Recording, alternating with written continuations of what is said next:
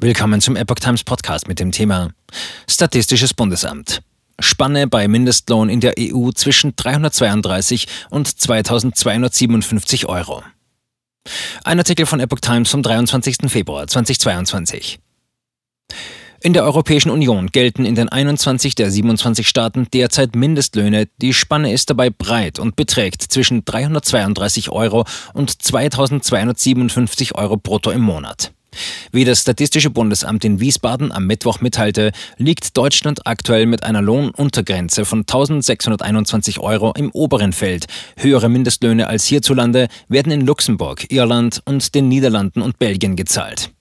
Das Bundesamt veröffentlichte Zahlen, die für das erste Halbjahr dieses Jahres gelten. Demnach ist in 19 der 21 EU-Staaten mit einem Mindestlohn diese Untergrenze derzeit höher als im Vorjahreszeitraum, darunter auch in Deutschland.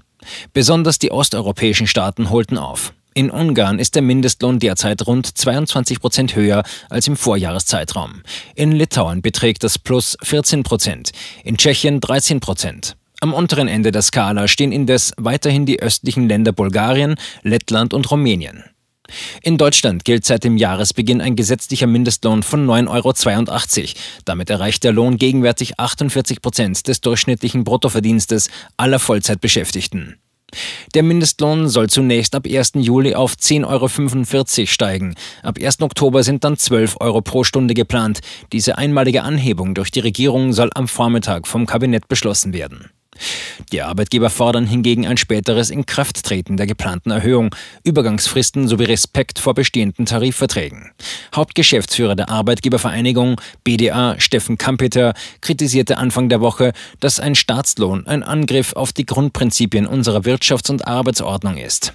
Bereits zum Jahreswechsel hatte BDA-Präsident Rainer Dolger gesagt, so wie es im Moment von der Bundesregierung beabsichtigt wird, halte ich es für eine grobe Verletzung der Tarifautonomie.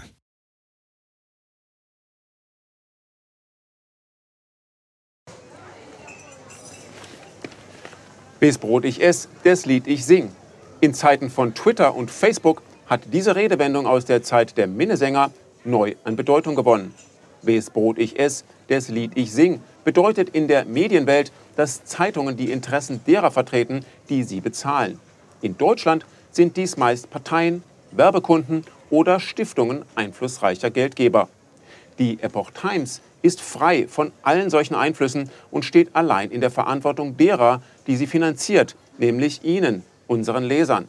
Die Epoch Times bietet Ihnen einen investigativen Journalismus, der Tatsachen aufdeckt und sich nicht von einer Agenda oder politischen Korrektheit einschränken lässt. Wenn auch Ihnen wirklich unabhängige und unzensierte Informationen wichtig sind, dann finden Sie diese in der neuen Wochenzeitung der Epoch Times.